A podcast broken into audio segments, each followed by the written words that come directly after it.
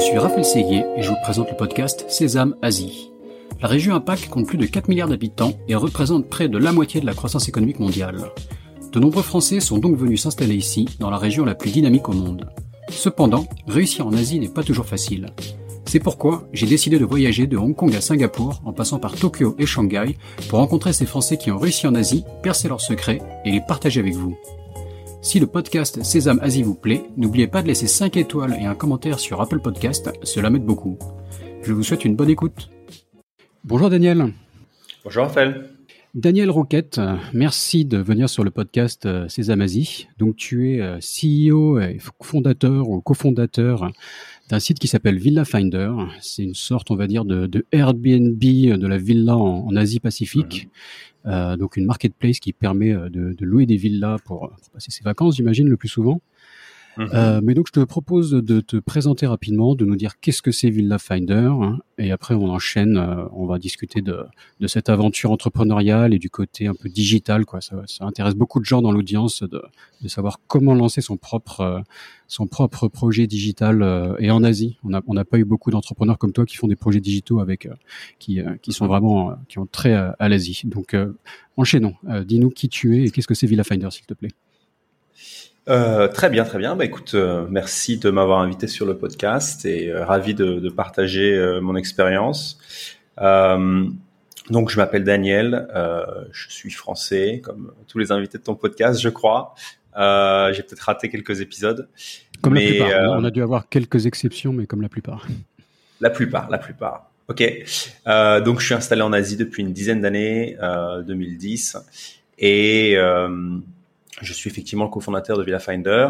Alors, on n'est pas une marketplace exactement. Je pense qu'on y reviendra un peu plus tard. On est plutôt euh, une euh, plus proche du entre une marketplace et une agence de voyage. C'est-à-dire que on est vraiment à la euh, à, la croisée de essayer de trouver un maximum de propriétés qui sont des très belles propriétés, mais garder un élément de sélection comme ferait un agent de voyage qui vous envoie pas n'importe où. Euh, donc vraiment ce, ce, un peu le meilleur des deux mondes où on veut, euh, digitaliser un petit peu une agence de voyage. Euh, alors ça semble un peu old school d'agent de voyage, donc j'utilise en général pas trop ça, mais ça montre bien le côté, on va dire, qualité de service euh, qu'on peut attendre dans les dans les villas qu'on propose. Ok, ok, non, bah, super. On va rentrer dans les détails de, de tout ça euh, juste après. Donc c'est villafinder.com. Hein. le mieux c'est de, de, faire un petit tour sur le site pour pour visualiser un peu euh, quel est le sujet du, du podcast. Et donc dis-nous un peu toi, enfin combien de temps en Asie, euh, comment t'es arrivé là et comment comment t'as démarré ce projet? Ouais, alors écoute, je suis arrivé en. T'es à Singapour déjà, je sais même plus si on l'a précisé, mais. effectivement, effectivement. Effectivement, effectivement. Je suis arrivé à Singapour. Euh, C'était euh, mon deuxième contact avec l'Asie. J'étais venu une seule fois avant en Thaïlande, euh, quelques années plus tôt, pour faire un, faire un voyage. Et, euh, et, donc, je suis arrivé via un échange universitaire euh, classique. Euh, j'ai fait une fac de droit, puis j'ai fait une école de commerce. Et euh, via l'école de commerce, il y avait cette possibilité de, de, de, de partir. Il y avait deux universités partenaires en Asie, une à Hong Kong et une à Singapour. Et bon, le choix s'est fait de manière un peu arbitraire. Euh, j'ai rencontré deux personnes qui étaient parties dans chacune de ces deux universités et puis euh, je sais pas, je trouvais que le mec de Singapour était plus sympa et donc c'était pas non plus très objectif. Ça pas grand chose. Mais j'ai fait, j'ai aussi fait les decks et moi j'étais au Japon euh, en échange voilà. des decks, donc comme quoi quelques quelques points communs. Eh ben écoute, exactement, exactement pareil. On n'est peut-être pas exactement dans la même année. Du coup, moi, j'ai pas, je crois que j'avais pas le Japon parce que ça m'aurait bien tenté. Euh, mais bon, voilà, j'avais Hong Kong et euh, et, euh, et, Singapour. Donc voilà, je me suis retrouvé à Singapour euh, grâce à ça. Expérience incroyable. Euh, évidemment, je je suis vraiment, euh, j'ai vraiment beaucoup aimé la région. Et, et puis je suis parti en fait ici parce que euh, bon, dans ma famille, il y a pas mal d'aventuriers, on va dire, enfin des gens qui aiment beaucoup beaucoup voyager, qui sont partis dans des coins un peu incroyables. Et euh, l'Asie du Sud-Est en particulier, c'était le coin qui était le plus méconnu dans la famille. Euh, tout le monde parle espagnol, a déjà fait plein de voyages en Afrique, en Amérique du Sud, etc. Donc euh, euh voilà, j'avais l'impression d'être un peu un aventurier en partant en Asie du Sud-Est, même si évidemment en 2010 c'était déjà bien exploré. Euh, ça, ça, ça, le reste. Hein, mais mes premiers voyages, moi, moi la, découverte de la Thaïlande ouais, dans les années 2000, ça, ça, a resté l'aventure un peu. Ça, si on sort des sentiers battus. C'est ça, c'est ça. Si on sort des sentiers battus, c'est vraiment ça qui, euh, qui, qui fait toute la différence parce que même, enfin bref, un peu partout dans le monde, il y a encore des coins assez inexplorés euh, si on si on arrive un peu à sortir des sentiers touristiques. Euh, donc, euh, donc oui, voilà, je, je, suis venu en échange universitaire. Ça m'a tellement plu que euh, j'avais un, un, gap, euh, enfin j'avais un gap year, un, comment dire, une une année sandwich ou je, ouais, je sais plus. Ouais, une année sandwich. Tu, tu m'as prévenu. Enfin, on a, on a un vieux, une vieille blague récurrente sur le sur le podcast sur les anglicismes. Tu, m'as prévenu de toi-même que tu voulais faire attention. je vais faire de mon mieux, mais je ne garantis rien. Euh, donc, euh, donc oui, voilà, j'avais ce gap year et donc euh, euh, il me restait huit mois avant de, de, reprendre les cours. Année de césure. C'est ça, c'est ça. Bonne mémoire. et donc, et donc oui, en fait, j'avais déjà à l'époque pas mal d'intérêt pour l'entrepreneuriat parce que c'était un peu les années alors Facebook était déjà lancé, mais en tout cas c'était les années The Social Network, c'était les années euh, vraiment du digital qui se qui se lançait et où on voyait plein de gens qui faisaient euh, bah, des choses assez incroyables. en tout cas, on en voyait surtout les bons côtés à l'époque. et du coup, il semblait un peu que tout le monde pouvait lancer sa boîte. Enfin, il y a vraiment un engouement dans le dans le microcosme dans lequel j'étais peut-être seulement, mais il y avait un engouement, je pense, assez assez important d'un point de vue mondial pour l'entrepreneuriat. Donc ouais, j'ai cherché une, une boîte avec, chez qui faire un stage. Euh, et c'est comme ça que j'ai rencontré mon futur cofondateur chez VillaFinder, euh, qui lui aussi était un EDEC. Voilà, alors la, la, la force du réseau, euh, j'ai des des critiques sur sur l'école, mais c'est vrai que euh, un des avantages incroyables, c'est que ça permet de rencontrer des gens un peu partout, et, euh, et ça c'est un réseau qui ouais, qui est très fort. Et ah, donc, euh... mon, premier, mon premier stage à Shanghai, euh, je, me suis retrouvé à dormir la première semaine chez un EDEC que je ne connaissais pas, hmm. euh, qui m'a qui m'a hébergé gentiment. Donc, non, la, force du réseau, ça peut être ça peut être assez cool. Ouais. Ah ben c'est incroyable et c'est et évidemment il y a plein de types de réseaux il y a le réseau EDEC le, et les écoles il y a le réseau juste des Français le fait de faire un podcast français en Asie c'est c'est un peu ça d'une certaine manière aussi hein. Mhm, euh, bref, il y a, y, a, y a, plein de réseaux et, euh, et, euh, et on y reviendra plus tard, mais euh, peut-être sur la fin. Mais c'est vrai que les trouver les bons réseaux pour pour pour s'intégrer dans les dans les dans les dans les pays, c'est c'est vraiment ça qui est important quoi. Enfin bref, tout tout se fait de réseau, mais c'est un peu partout dans le monde, même si on le on l'appelle peut-être pas de la même manière, mais les réseaux sont très importants. Euh, et c'est pas forcément des réseaux physiques, ça peut être des réseaux numériques aussi, hein. Euh, mais, euh, mais oui, c'est très important. Et donc, donc, tu nous dis donc c'est donc ce, ces stages. Qu'est-ce que tu as, commencé à travailler dans le tourisme tout de suite ou comment enfin comment t'as rencontré ce cofondateur Comment vous est venue l'idée? Enfin, vas-y, raconte. Alors euh, oui et non. J'ai pas commencé dans le tourisme tout de suite. En fait, ce qui s'est passé, c'est que lui avait euh, aussi une fibre d'entrepreneur. Mhm. Euh, mais il avait aussi une famille et donc des responsabilités et donc un, temps, un, job à temps plein. Mais il avait pas mal d'idées et, euh, pas de temps. Et moi, j'avais du temps et euh, pas forcément d'idées, mais en tout cas, j'avais de la motivation. Donc en fait, ce qui s'est passé, c'est qu'il m'a pris comme stagiaire et il me faisait bosser sur le côté sur plein d'idées qu'il avait de sites web, de petits de business, etc. Donc on a lancé ensemble en huit mois peut-être sept ou huit différents sites web et petits business en ligne. Donc on avait un, gros qui était une plateforme de, blogueurs voyage, euh, qui était un espèce de, communauté, puisque c'était vraiment très à la mode les communautés à l'époque, euh, avec Facebook, etc. Euh, et donc on voulait être la, communauté de référence pour tous les blogueurs voyage, parce qu'on pensait que voilà, ça allait être assez énorme. Euh... Donc, déjà, là, je, note un truc, c'est une, approche, j'ai l'impression que c'était assez récent, cette mode un peu de faire 12 projets en 12 mois je vois sur Twitter pas mal de, de qui lancent vraiment plein plein de, de projets très très rapidement jusqu'à trouver le bon. Euh, euh, mais toi, tu avais déjà eu cette approche à l'époque en fait. Hein. Ou c'est quelque chose que depuis toujours et que je connaissais pas encore, mais. je pense que c'était plus organique, c'était pas forcément aussi euh, réfléchi que ceux qui le font comme ça maintenant.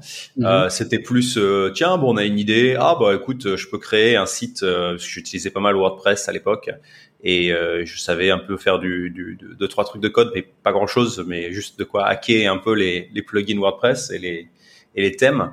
Donc c'était plus, on avait une idée sur le week-end et puis tiens, bon, allez vas-y, je vais lancer un espèce de site WordPress. On avait fait un pour des assurances voyage par exemple, euh, où on vendait des assurances voyage euh, en ligne avec un play un play SEO pour pour gagner des, des, des, des, pas mal de positions sur plein de mots clés importants et puis du coup bah, rediriger du trafic vers différents euh, différents providers de d'assurance voyage. Donc voilà, ça, ça a pas mal marché. Ça, je crois que le site existe encore. Il rapporte peut-être 10 euros par mois à droite à gauche. Il paye son hosting déjà. Ah, il paye son hosting, voilà. Mais euh, mais voilà, bref, ça ça a pris. Il y avait un autre site qui était sur euh, euh, des, des, des, hôtels, les hôtels.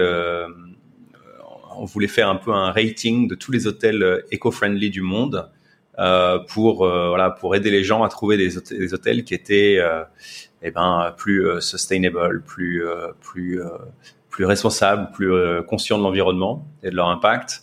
bon, je, je J'y croyais beaucoup moi celui-là à l'époque. Euh, maintenant, euh, je vois que personne n'a toujours pas, personne n'a encore réussi à le faire. Donc, euh, c'est qu'il y a quand même un peu trop en avance sur votre temps. Quoi. Après, le... Parfois, avoir la bonne idée c'est bien, mais le, le, timing, je veux dire par rapport au marché, c'est aussi clé. Quoi. Donc, euh, surtout quand on est quand on est petit, qu'on n'a pas les moyens de, voilà, on n'est pas Facebook, on va pas créer son propre marché. Donc, euh. c'est ça. Et puis au-delà de ça, je pense que maintenant que je connais un peu mieux l'industrie du, du, côté tourisme et du côté des hôteliers. En fait, il y a des questions de standardisation et de pouvoir comparer un hôtel à un autre qui sont incroyablement difficiles parce qu'il mhm. faut que tout le monde se mette d'accord sur, bah voilà, ça c'est le standard, donc ça, ça va être, euh, quand on dit qu'on est euh, responsable, bah ça veut dire je change de serviette et puis pour quelqu'un d'autre, ça va être, ah bah non, je consomme moins d'électricité, et puis pour quelqu'un d'autre, ça va être, euh, j'utilise plus de paille en plastique. bref, il y a, y, a, y a, des plein de standards. Et mhm. les hôtels sont un peu en avance par rapport aux, aux villas sur la standardisation mais euh, ça reste très difficile à comparer. Et donc du coup, euh, la création d'un label, c'est un boulot titanesque euh, sur lequel il faut, ouais, enfin bref, il y a, un vrai modèle de levée de fonds derrière, je pense, qui est assez nécessaire pour pouvoir aller éduquer le marché, pour pouvoir faire le marketing qui va faire comprendre aux hôteliers que ben une fois qu'on a ces labels, on peut attirer plus de clients parce que bon, in fine, comme, comme beaucoup d'endroits, il faut pouvoir convaincre aussi que c'est ce, qui importe, ce qui importe aux clients. Euh, et on peut aussi se, se, faire des ennemis. Enfin, ça fait penser à, je sais plus comment elle s'appelle, l'app euh, en France là qui permet de, de voir la, la provenance des, des, aliments, je crois. Ah, qui a, oui, qui a un, gros succès, mais qui, qui, qui est victime de son succès. Je crois que c'est la charcuterie, par exemple, qui lui, le lobby de la charcuterie qui lui met des bâtons dans les roues. Enfin, c'est un, un, problème de riche. On en arrivait là à ce niveau dans le projet, mais bon, non, mais merci de l'éclairer. En tout cas, l'approche d'être vraiment. Enfin, moi, je trouve que c'est un, défaut de, de, que tous les entrepreneurs ont, ont souvent au début, euh, c'est de voilà de, de, vouloir faire le produit parfait. Et, hmm. je pense que de dire de voilà d'itérer, vite, d'essayer différentes idées, d'apprendre euh, comme ça et de, de trouver la, de trouver la bonne c'est euh, c'est la, la, meilleure approche quoi. Quand on dit qu'il faut il faut il faut avoir si on n'a pas honte de son euh, comme on dit de son MVP de son de son prototype euh, quand on le met sur le marché, c'est qu'on a on a été trop perfectionniste. Je pense que ça c'est quelque chose à retenir. Ouais.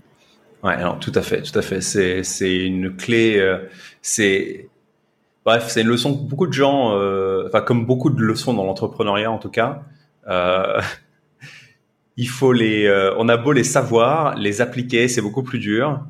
et donc c'est vrai que eh ben, euh, c'est des choses qu'on peut répéter, des erreurs qu'on peut répéter. Et dans le futur, c'est pas parce qu'on l'a fait à ce moment-là que dans le futur, on s'est pas dit, tiens, on va attendre que ce soit parfait pour lancer ce, ce projet. Euh, euh, bref, on fait toujours des erreurs. Alors le, bon côté, c'est que je suis, euh, on, on, on, avait un bon duo euh, entre un qui était plus perfectionniste que l'autre. Donc du coup, on arrivait à, à, à, pas mal lancer les choses et à avancer.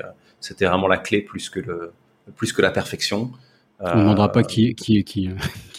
non, exactement. On ne demandera pas qui est qui, mais euh, non, mais aucun de nous deux est perfectionniste. C'est juste que effectivement, on, a plutôt ah, une, bonne, complémentarité, quoi, ce qui est aussi, ce qui est aussi clé dans la création de, dans un duo d'entrepreneurs. Ouais. ouais, tout à fait, tout à fait. Euh, donc oui, pour en arriver à Villa Finder, donc grosso modo, tous ces projets, aucun de ces projets a vraiment marché. Et puis, et puis, bon, bref, moi, je suis rentré en France un an pour finir mes études. Et puis ensuite, j'avais vraiment, j'ai beaucoup aimé vivre à, à, Singapour. Donc, je suis revenu immédiatement. Et euh, en revenant, bah, j'ai euh, discuté avec euh, avec David, donc mon cofondateur, euh, qui m'a dit bah, j'ai une nouvelle idée. si tu veux, on, on, on recommence. on avait bien bossé ensemble. Puis on, on, avait quand même découvert deux trois trucs qui marchaient, on va dire en termes de, de marketing et en termes de, de, de bref, on avait quelques quelques leçons apprises. Et donc là, sa, sa, nouvelle idée, c'était tout simplement de faire un site de réservation de villas à, Bali. Euh, L'idée étant à l'époque purement technologique, qui était de dire, bon, tu veux réserver un hôtel sur Booking.com ou euh, Agoda, euh, bon, les deux grosses plateformes en Asie, c'est très facile, mais alors réserver une villa, à l'époque, euh, on parle de, de, de sites euh, sur lesquels il y avait des toutes petites photos, il n'y avait pas de, de, moteur de recherche, c'était juste une liste de villas. Il n'y avait pas Airbnb surtout, quoi, c'est ça? Il n'y avait pas Airbnb, oui, tout à fait, tout à fait. Là, on parle de 2012, donc Airbnb mhm. existait, mais Airbnb n'était euh, pas vraiment présent en Asie et euh, ils avaient encore cette perception, euh, enfin, en tout cas, leur placement, c'était encore des chambres dans une maison. Tu louais pas une maison entière chez eux, tu louais une, une chambre. Mhm. Donc c'était effectivement un monde assez différent et moi je les suivais beaucoup en me disant tiens c'est génial ce qu'ils font c'est très intéressant à titre personnel j'aimais beaucoup euh, je regardais euh, Airbnb mais on les comparait plus à l'époque à au, couchsurfing je sais pas si tu, tu, tu connais ça et si tu as expérimenté j'ai été un grand couchsurfer et, et, euh, et hébergeur je, eh ben voilà Ouais, bah donc c'est bref, expérience incroyable et en fait c'était un peu au début on se disait mais Airbnb ils viennent juste monétiser le couchsurfing quoi. Ce que des gens faisaient gratuitement, Airbnb ils viennent le faire en faisant payer les gens. Bon c'est c'est bizarre euh, etc. Mais c'était je me rappelle que c'était les discussions qu'on avait à l'époque. C'est vrai qu'ils sont partis, ils sont partis de là. Hein. Je crois que le, tout début de la, les tout début, c'était vraiment un, gros événement à San Francisco ou en Californie, et comme pas assez d'hôtels et, inciter les gens à mettre un matelas dans leur salon. Quoi. Je crois que c'est vraiment ça le, tout début de la genèse de, Airbnb, si je me souviens bien. C'est exactement ça. C'est exactement ça. Il y a un livre euh, excellent qui raconte euh, toute la genèse de, de Airbnb. Euh, je recommande à tout le monde de le lire parce que euh, qu'on soit intéressé par le, le le monde du travel ou pas, euh, c'est une, une, une, aventure entrepreneuriale incroyable et, euh, et qui montre vraiment tous les hauts et les bas et surtout la détermination que, que, que, ces, que, ces, que ces trois personnes ont eu, qui, qui est incroyable. Euh, et, et, comment ils ont appris. Très, bon, euh, il y a des très bons podcasts aussi. Je crois que tu es sur le, le, podcast américain How, I, How I Built This. Ouais, ouais. L'épisode d'Airbnb, je le, je le conseille. Ouais, ouais, ouais. Non, il y a, y a plein de très bonnes ressources effectivement. How I Build c'est vraiment un super podcast euh, que je recommande effectivement. Euh, ouais, très bien. Pour tout ce qui est entrepreneuriat. Mm. Ok, donc euh, vous lancez euh, ce site. Donc j'ai déjà noté un peu la, la, avant ton côté un peu sur la, la construction, le, le, côté WordPress, génération de trafic. Ça on le répétera jamais assez, mais n'importe quel projet, comment générer du trafic, ça c'est souvent le, le nerf de, de la guerre. Euh, et donc, enfin, ça m'intéresse aussi de savoir, enfin, comment vous avez euh, lancé le, la chose. Et à un moment, il faudra que tu m'expliques aussi ces, ces aspects-là. J'imagine que vous êtes monté en gamme depuis le, le WordPress euh, et euh, comment vous êtes monté en gamme aussi sur la génération de trafic, sur du SEO et, et toute la toute la gamme du des ads et, et d'autres possibles manières de, de, générer du trafic. Ouais, ouais. Je, bah, écoute, pose beaucoup de questions, mais je te, je te laisse dérouler tranquillement. ouais, ouais, ça marche, ça marche.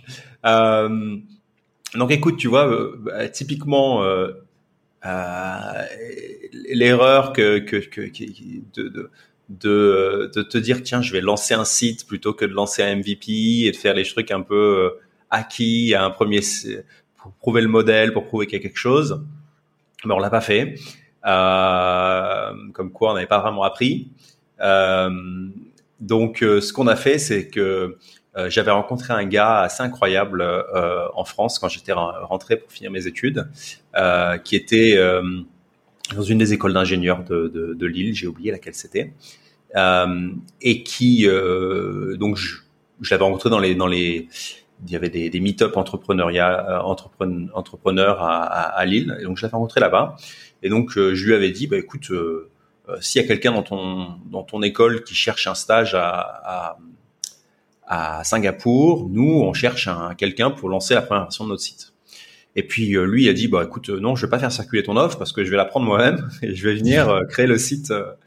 Et puis on a eu énormément de chance parce que ce gars était était excellent.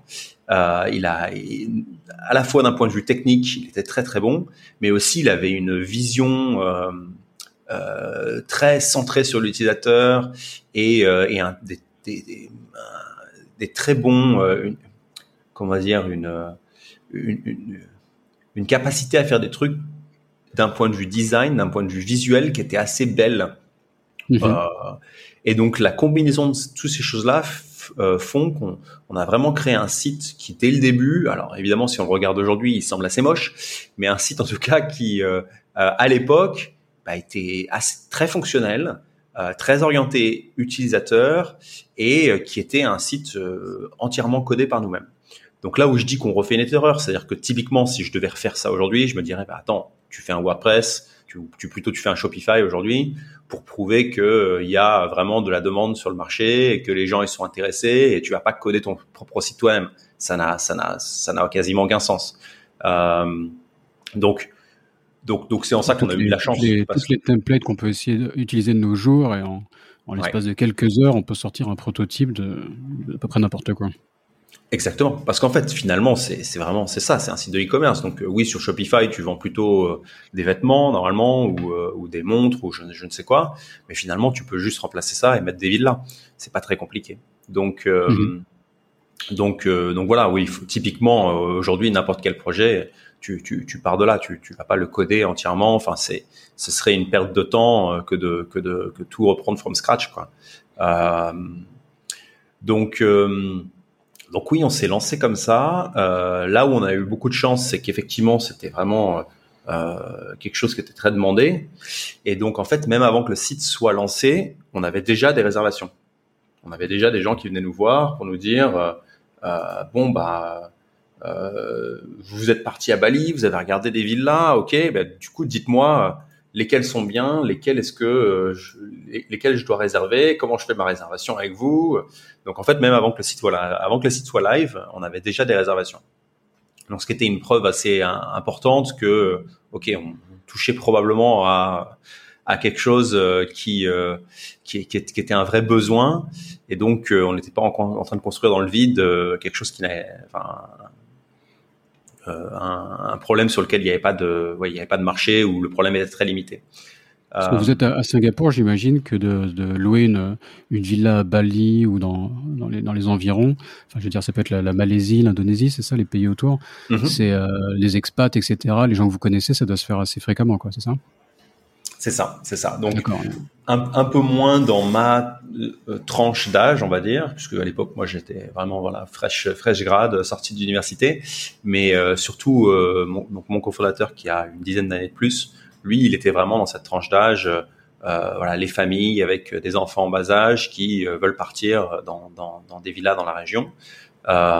et donc, c'est vrai qu'à l'époque, il y avait peut-être un peu moins de français. Je sais pas, euh, je sais pas comment c'est aujourd'hui. Je suis un peu sorti de ces euh, de ces réseaux-là, mais il y avait un, site, un groupe Facebook s'appelait Singafrog sur euh, sur sur Facebook, euh, dans lequel on avait juste fait un peu de promotion pour dire qu'on partait. Et on a reçu plein de demandes via via ce groupe. On a reçu plein de demandes via juste du bouche à oreille, en fait, des gens qui se parlent et qui racontent ah bah tiens, je connais un tel qui est parti à Bali, qui fait qui va faire ça, et donc on on s'est retrouvé avec pas mal de réservations de gens euh, euh, qui nous, qui nous, qui entendaient parler de nous via du bouche à oreille. Et puis, euh, et puis après très rapidement, on, on, a aussi lancé un peu des campagnes de, pub sur sur Google avec Google Ads. Et, et là, encore une fois, on a eu pas mal de chance, c'est-à-dire que notre, notre, modèle est notre modèle est intéressant dans le sens où on les, gens nous payent les réservations avant qu'on ait à les payer aux propriétaires de, de maisons. Donc on va dire que d'un point de vue cash flow, c'est euh, euh, c'est c'est pas comme si on devait produire des euh, je sais pas moi des, des dictaphones euh, et donc faire toute une avance du cash pour pour pour ensuite les vendre derrière quoi. Donc on n'a pas de stock, mhm. on est on est juste à vendre des, des locations. Donc ça permet de de prendre on va dire moins de risques d'un point de vue capital et financier Et donc, euh, euh, c'est l'air de rien, mais c'est clé parce que même, euh, enfin, pour avoir vendu entre guillemets des dictaphones, tu peux être victime de ton succès. si ça, si la demande augmente trop vite et t'as pas le cash flow, le cash flow pour assurer, tu peux plus vendre de dictaphones, tout pour faire simple. Donc, c'est ça, c'est ça, et c'est super difficile parce que tu tu as prévu un, certain stock, bah, si tu l'écoules trop vite, bah, tu plus de stock et donc du coup tu as des gens qui sont pas contents parce que bah, tu plus de stock et donc il faut attendre trois mois avant que le stock se refasse. Euh, si tu as visé trop, bah, tu te retrouves avec des invendus et tu dois, euh, tu dois, as les de, de, de, pour les entreposer. Enfin bref, c'est très très très dur de, de, faire ce genre de, de business. Euh, donc euh, oui, c'est vrai que nous de ce point de vue-là, on a été très chanceux et, et bon, c'était réfléchi hein, d'une certaine manière. On savait que, on savait que ça faisait partie de, euh, de la façon dont, dont, ça marchait. Euh, donc, donc c'était en connaissance de cause. Mais, euh, mais c'est vrai que voilà, il y a forcément un élément où tu, on s'est dit plusieurs fois dans, le, euh, dans les années qui ont suivi, euh, bon, c'est génial ce modèle, c'est vrai que ça nous permet de, de, de, de, grossir très rapidement parce qu'on n'est jamais limité par la demande, on n'est jamais limité par la supply, c'est plus, euh, c'est plus voilà, on, doit juste faire le, bon boulot pour, pour permettre les réservations et puis bah, ensuite c'est jamais en tout cas un souci financier. Ce qui fait qu'on a pu d'ailleurs euh, autofinancer l'entreprise, donc on l'a a bootstrappé comme on dit, euh, et on n'a pas eu à lever de fonds euh, pendant le pendant le développement de l'entreprise. Donc mhm. c'était un choix aussi, euh, c'était un choix aussi.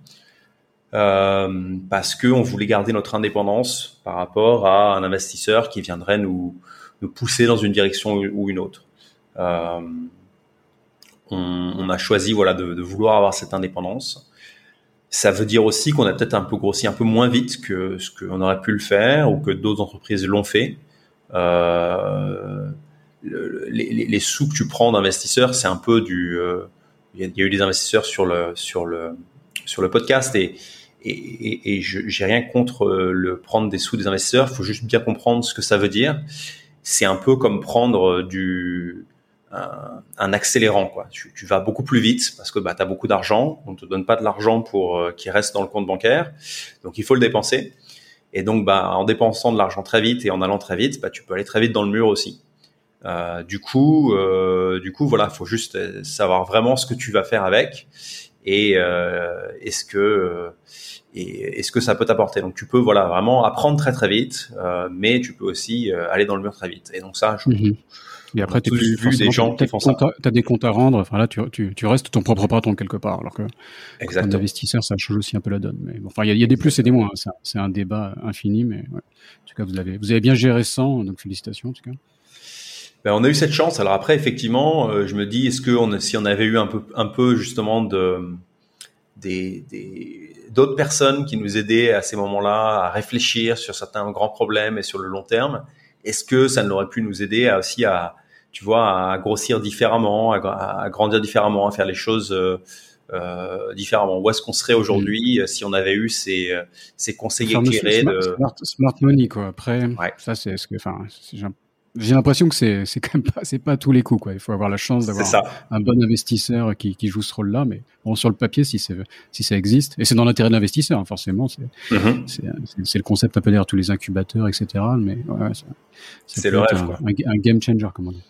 C'est ça, c'est ça. C'est le rêve de l'investisseur qui va t'aider à, à, réfléchir, t'ouvrir des portes, euh, faire tout ce qu'il faut, euh, être là avec toi. Et la réalité, évidemment, euh, et alors il y a il y a des investisseurs qui font ça à, différents niveaux, mais mais euh, mais oui, la réalité est un peu différente évidemment, et euh, tu, tu, tu pas forcément toujours ça.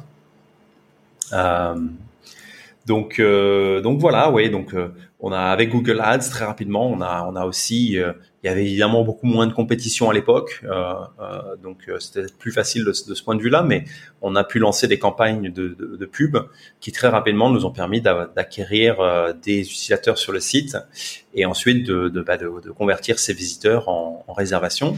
Donc là, on a eu une, grosse discipline, on va dire, de, de performance marketing et d'optimisation depuis le début, où on essayait vraiment de regarder voilà, tous les éléments du site, à quel endroit les gens euh, se, perdaient, comment on les on les remettait dans le droit chemin, si je puis dire, vers voilà comment on crée la bonne expérience utilisateur. C'était vraiment au cœur de, tout ce qu'on faisait au début.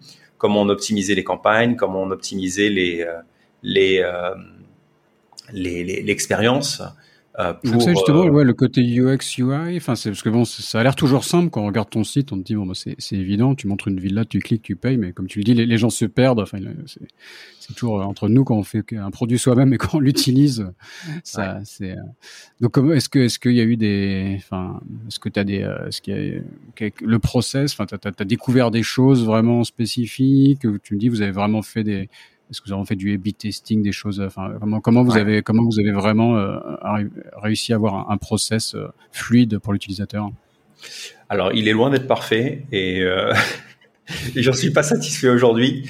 Mais bon, voilà, il y a toujours du il y a toujours du travail et euh, surtout avec la pandémie, c'est vrai qu'on a on a malheureusement pas pu faire autant d'investissement de ce point de vue-là dans les deux dernières années. Euh, là, on recommence. On vient de recruter quelqu'un justement qui va qui, qui, va se focaliser sur la partie justement UX pour euh, pour euh, pour euh, nous aider à, à, à améliorer l'expérience utilisateur.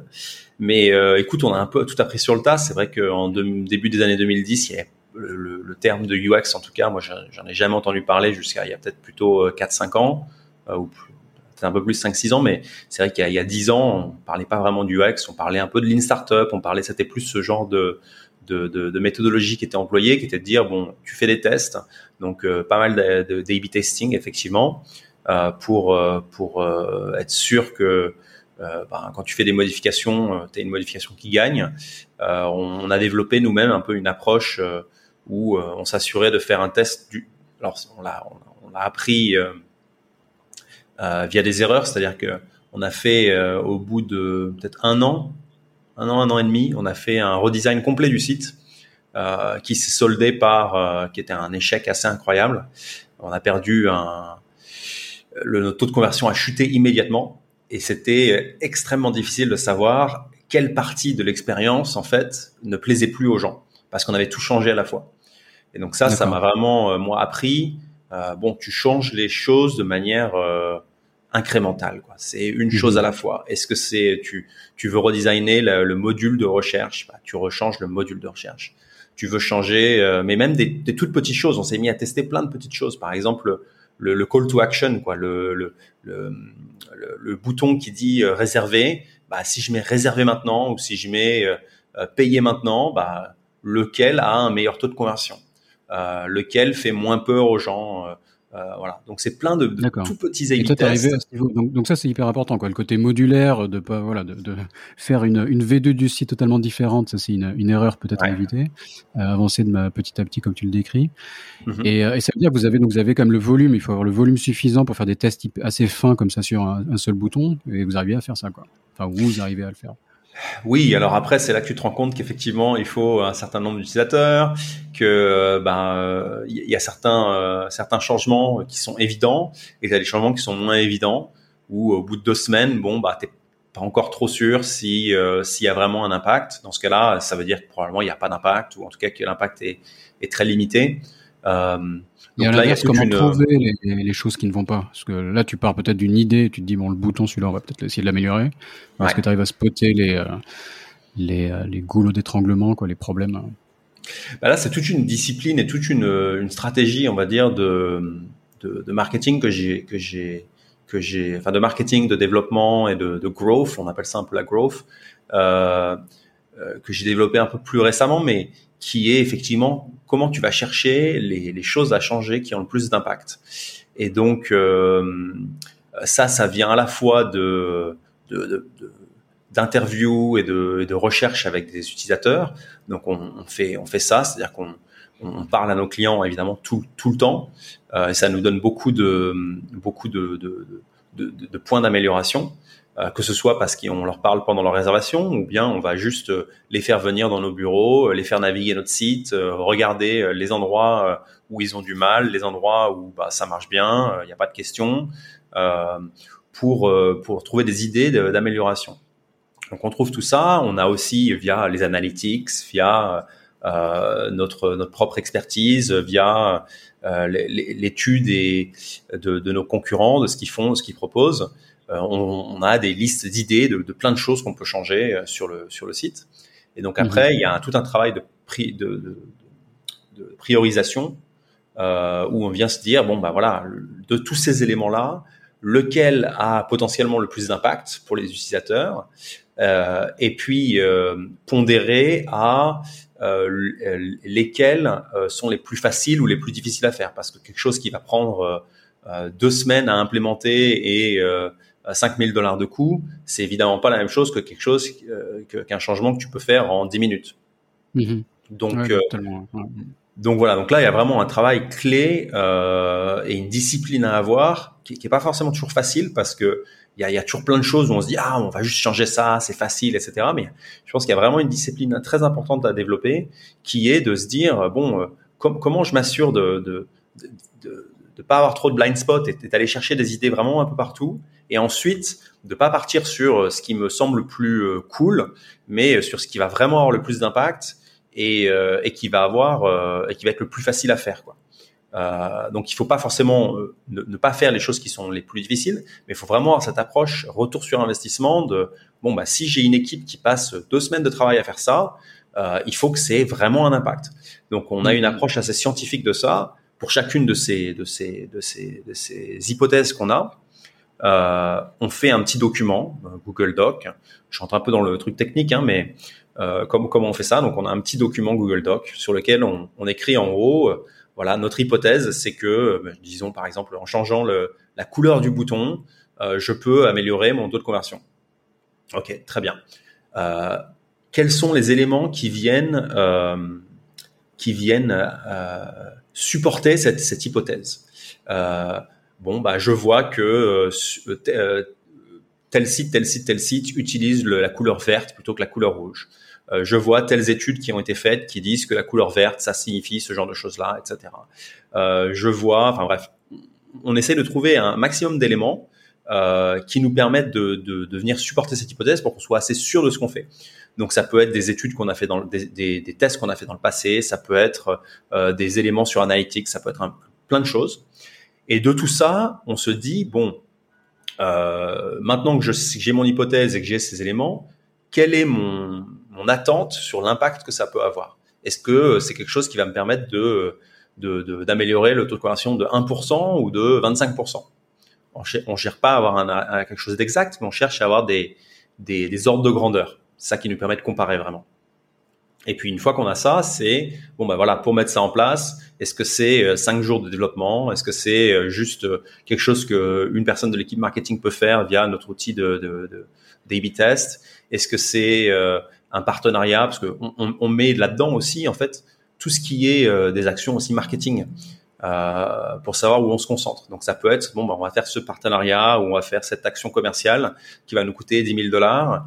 Euh, c'est la même logique hein, finalement, hein, parce que ça ça coûte pas mm. forcément du temps de développement, mais ça coûte de, de l'argent. C'est une approche hyper intéressante, je pense, enfin de ce côté rigoureux, qui peut être appliqué en plus à, à plein d'autres business. Ou donc je pense que ça va donner des, des bonnes idées à plein de à plein de personnes. Il euh, y, a, y, y, a, un côté, on, avait mal que sur le côté marketplace. Donc je suis curieux, tu me dis que c'est pas forcément une marketplace, ouais. euh, mais en tout cas, donc la, la, marketplace en général, il faut faire, il faut gérer à la fois l'offre et la demande. C'est une, une, de ses difficultés. Ouais. Quand, quand, quand, ça marche, c'est magique parce que on a l'impression que ça marche un peu tout seul, quoi. Mm -hmm. Tu mets des, tu mets des offreurs, tu mets des demandeurs sur ton site et, et voilà, ils, ils font, de, ils s'occupent entre eux et toi tu récupères euh, une petite commission au passage. Bon, c'est ouais. plus compliqué, mais c'est comme ça qu'on qu le voit. Euh, quand, Tout à fait vu de loin. Mais euh, donc, mais bon, forcément, de, quand tu démarres de zéro et que sur ton site, euh, ni, ni, ni offre ni demande, forcément, c'est plus difficile à lancer. Donc, décris-nous, dis-nous, est-ce que tu es vraiment une marketplace et décris-nous peut-être un peu ce, cette partie, s'il te plaît. Ouais, ouais, tout à fait. Alors, on est une marketplace dans le sens où effectivement, il y a ces problématiques d'offres et de demande. Euh, donc, pour pour nous, euh, le, le, le, dans, dans l'œuf et la poule, on va dire que les, les villas, la, la demande, c'est vraiment ça part de là euh. Euh, pardon, l'offre. Euh, donc, si on a des maisons, bah, les gens viennent les réserver. Mais si on n'a pas de maison, bah, évidemment, personne viendra les réserver. Et il faut aussi avoir une certaine, pardon? Jusque là, on te suit, oui. Jusque là, on me suit, voilà. Donc, il faut aussi avoir un certain nombre de maisons parce qu'en fait, les gens veulent évidemment avoir du choix. Parce que parce que bah, il y a il y a plein de, de, de, types de vacances différents, il y a plein de, de goûts, de, besoins et d'envies différentes. Donc, bah, si euh, j'ai des, des, maisons de quatre chambres à Bali, mais que j'ai pas de maison euh, huit chambres à Phuket, et eh ben euh, voilà, quelqu'un qui cherche une grande maison à Phuket, bah et, voilà. Donc c'est pas c'est pas qu'une question d'emplacement, c'est aussi une question de taille de maison, c'est aussi une question de budget parce qu'évidemment il y a des maisons pour tous les budgets. c'est des questions de service, c'est des questions de de, de style. Bah, il y a cette maison, elle est sur le papier, elle est dans mon budget, elle est au bon endroit, mais par contre la décoration, elle me plaît pas. Euh, donc voilà, il faut qu'on ait différents styles de, maison aussi. Euh, donc euh, voilà, on, a dû passer beaucoup de temps à construire euh, et, à, aller euh, vraiment taper aux portes avec notre scooter, on, allait dans toutes les petites rues, euh, on tapait aux portes, euh, on passait nos cartes de visite euh, pour aller trouver les différents villas, les différents propriétaires, voir ce qui se cachait derrière ces portes justement. Est-ce que c'est des, des, des, bonnes villas? Est-ce que c'est pas des bonnes villas? À quoi elles ressemblent Pour construire cette offre. Donc on a commencé à Bali comme je l'ai dit, puis ensuite on a continué dans le dans le reste de l'Asie du Sud-Est, en Thaïlande en particulier, et puis ensuite au Sri Lanka, et, et depuis on est allé dans, dans pas mal d'autres destinations.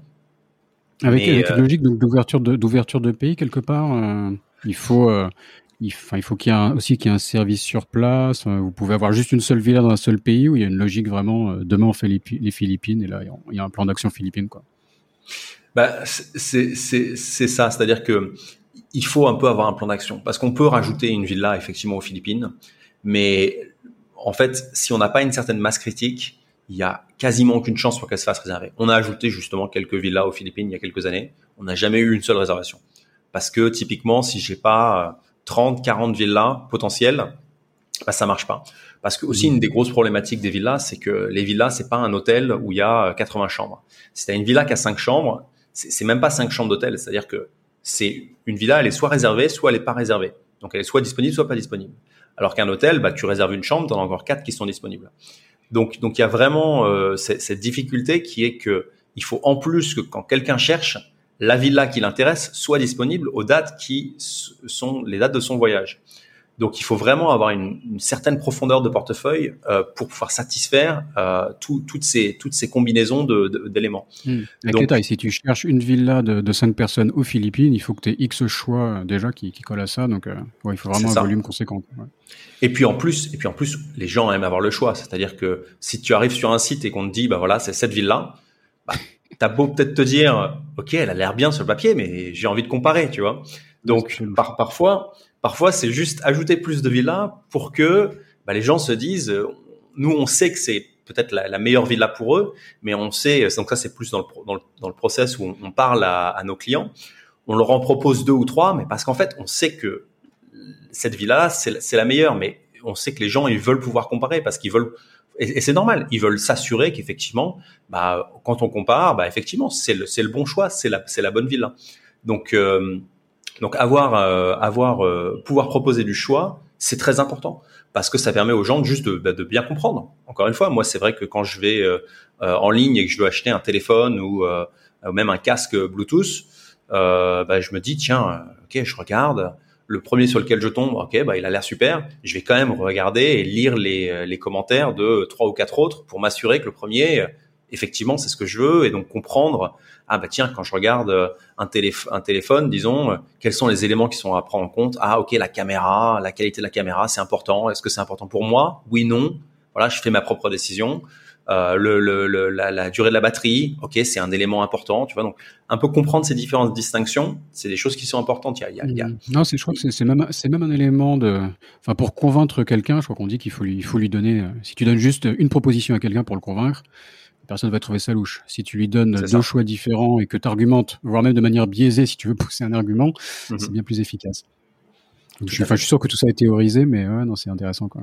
Tout à fait, tout à fait.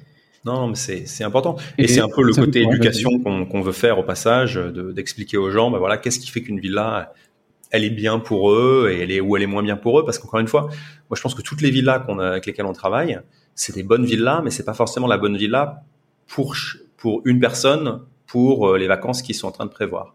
Donc si je viens typiquement euh, avec un groupe d'amis parce que euh, j'ai juste envie de euh, de, de, faire la fête ou bien juste de me reposer et de passer un peu de temps parce que voilà, il y a plein de gens qui ont des, des enfants en bas âge. On va aller dans une dans une certain type de villa. Si je viens avec ma famille parce que bah ils connaissent pas la destination et qu'on veut découvrir un petit peu toute l'île, bah je vais pas aller dans la même villa parce que euh, voilà, c'est pas c'est c'est pas le même type de vacances, c'est pas le même type d'expérience. Donc je peux potentiellement d'ailleurs, par curiosité, le l'ordre de grandeur de, des prix. Alors écoute, en Asie, on a vraiment des, des, des, villas qui sont pas chères du tout. Donc si on compare à euh, ce qu'on peut trouver euh, en Espagne ou en Italie ou euh, dans la Côte d'Azur, on n'est vraiment pas sur les mêmes gammes de prix, surtout pour le service qu'on a en Asie. Donc ça commence, on va dire, à... Il y a des, il y a des villas. Alors si on prend la villa entière, peut-être à partir de 100, 150 euros la nuit. Et après, si on prend la chambre, tu as des, tu as des maisons pour 25, 30 euros par nuit, par ouais, par nuit et par chambre. Donc c'est vraiment assez abordable. Hein. Si on compare ça, c'est même pas le prix d'un hôtel Ibis. Euh, euh, j'ai rien contre Ibis, hein, mais c'est pas le prix d'un hôtel Ibis. Et évidemment, on est quand même dans un standard qui est un peu plus élevé que celui d'un hôtel Ibis dans, dans ces maisons-là. Donc euh, euh, non, il y a des maisons très abordables. évidemment, après, il y a des gammes de prix bien plus élevées. On a aussi des maisons à plusieurs milliers de, de, de dollars euh, par nuit.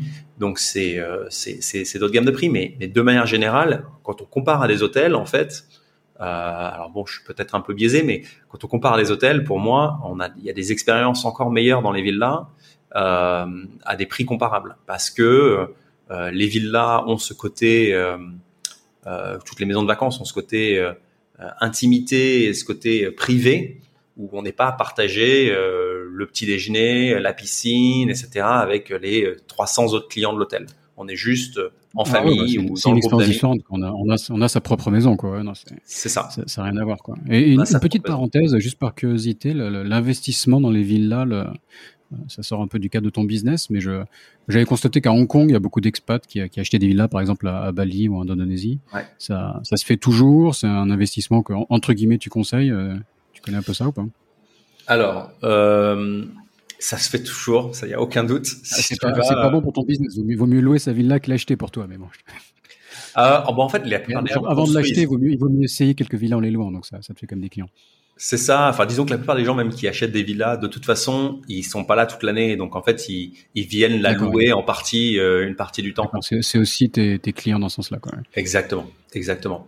Donc, euh, non, non, ça c'est l'investissement, que ce soit pour des maisons qui sont déjà construites, mais surtout pour euh, des gens qui achètent des terrains et qui construisent des maisons. Ça, c'est en boom permanent depuis depuis 20 ans dans toutes ces destinations-là, et, et ça s'arrête pas ce qui est pas forcément qu'une bonne chose parce que c'est vrai que si on va à Bali en ce moment, il y a des constructions à droite à gauche, il y a des problèmes de circulation et de et d'infrastructures euh, qu'on rencontre dans ces dans, ces, dans certaines de ces destinations là qui sont vraiment euh, bah, problématiques parce que bah, si on continue comme ça pendant encore dix ans, bah, euh, plus personne voudra aller à Bali pour passer son temps dans les embouteillages. ça n'a aucun sens. Mm-hmm. Donc, euh, donc ça, par contre, c'est un peu la difficulté. Et évidemment, c'est pas la faute des propriétaires et des gens qui viennent euh, construire des maisons. Euh, c'est plus la responsabilité des autorités. Mais, mais c'est vrai qu'il y, y, y, y, a des logiques. Il y a des moments où on se dit, mais attends, pourquoi est-ce qu'on continue à avoir des nouvelles villas qui se construisent? Il y en a déjà, il y en a déjà beaucoup, suffisamment pour satisfaire la demande.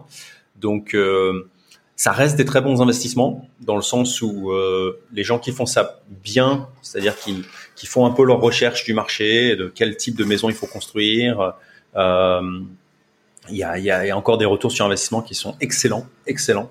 Euh, je suis ravi d'en parler s'il y a des gens dans, dans, des auditeurs qui sont intéressés, qui sont curieux. Euh, mais euh, mais il y a aussi des investissements qui sont un peu moins bons, ça c'est sûr. Il y, a, il y a énormément de facteurs à ça. Euh, que ce soit l'emplacement, que ce soit le, la taille de la maison, que ce soit euh, aussi le partenaire qu'on va avoir une fois sur place pour gérer la maison, parce que on parle vraiment de, de, de, de maisons qu'on peut pas juste euh, euh, fermer à clé pendant l'hiver parce que parce qu'on n'est pas là. Euh, une des, des, maisons à Bali, en Thaïlande, ben, il faut toujours des, du personnel dans la maison, il faut toujours des gens qui viennent parce que euh, voilà, on est dans les climats tropicaux, donc euh, si on laisse les chambres et les choses fermées pendant trop longtemps, il y a de la, la moisissure qui se qui se met en place. Le jardin, euh, il pousse un peu trop vite. Euh, J'étais à Koh Samui la, la semaine dernière. Euh, une maison j'étais avec le propriétaire et en, en, une heure, le, parce que juste au, tout début, il y avait le, donc le personnel de la maison qui était là, qui venait et qui avait retiré juste toutes les feuilles qui étaient sur, le, sur, la, sur, la, sur la piscine. Et puis une heure et demie après, à la fin du, du, de notre, de notre rendez-vous, je repasse devant la piscine et là, la piscine, il y avait plein de, petites feuilles qui étaient retombées dans la piscine. Donc voilà, c'est en permanence, il faut, euh, ça d'ailleurs la piscine. Même ça me faisait rigoler parce que même à, Taïwan, on n'est que subtropical, hein, quand ça reste ouais. euh, Mon, mon, mon proprio m'a ratiboisé mon petit jardin là. Ah non. Euh, enfin, déjà le jardin, il y avait des arbres qui poussaient dans mon jardin, quoi. C'était, c'était assez dément sur une, terrasse hein, en ville, en pleine ville. Ouais, euh, ça repousse tellement vite. Enfin, c'est pas la, c'est pas la France, c'est clair que ouais. Ah non, c'est sûr, c'est sûr. Ça, ça, ça, ça, pousse très, très, très vite. Enfin, les jungles qu'on a en Asie, c'est, euh, c'est des choses qui poussent en, en, deux semaines, trois semaines. Il y a déjà pas mal de, il y a déjà des, petites jungles qui se créent. Et ça, ça va très, très, très vite. Mm-hmm. Donc ouais, beaucoup d'entretien dans ces dans ces maisons. Ouais, non, non clairement. Donc non, les les les, euh, les investissements, donc euh, non, c'est un, sujet intéressant à creuser aussi. Ouais. Et d'ailleurs, il y a euh, podcast. tu avais interviewé, j'ai oublié son prénom, j'ai oublié son nom, une une dame qui a construit un hôtel à Bali et qui explique qui explique tout le processus de comment comment elle a trouvé le terrain, elle a géré la construction, qui est, mmh, un, une épisode étape, euh, un, épisode récent dans le, enfin, qui date un peu euh, vu que le podcast est plus long qu'avant, mais euh, moi j'ai un trou de mémoire aussi, mais un, très bon épisode dans les, les, derniers. Excellent épisode pour comprendre la réalité, encore une fois la réalité de ce qu'est ce type d'investissement parce que euh, voilà, ouais, euh, c'est pas facile et faire ça à distance, euh, la construction, etc. C'est extrêmement difficile. et ensuite, elle, parle aussi de la gestion. Avec des anecdotes, ouais, avec des anecdotes ah assez marrantes. Et ça, ça fait penser justement à toi. Tu as aussi une équipe à Bali en fait. Oui. Donc ça, ça, se raccroche un peu à ces, ces, aventures elle avec du staff local, bon plus pour construire une maison. Mais donc parle-nous peut-être de ton de ton équipe à Bali, comment comment ça se passe en termes de, de, management Est-ce qu'il faut avoir des process bien plus cadrés euh, par rapport euh, au type de staff que tu trouves là-bas? Est-ce que tu as quelques étrangers aussi? On peut aussi recruter des étrangers sur place. Comment, comment ça se passe? Ouais, on peut recruter des étrangers sur place. Euh, ça a quelques difficultés, euh, notamment il y a un visa en Indonésie qui coûte, euh, qui coûte à peu près 2000 dollars par an pour pouvoir avoir un étranger ce qui euh, semble peut-être pas énorme, mais en fait, euh, par rapport aux réalités locales, ça représente déjà plusieurs mois de salaire. Euh, donc ça ajoute plusieurs mois de salaire, donc un, un coût assez important. Euh, donc oui, nous, on a essentiellement des, des employés euh, locaux.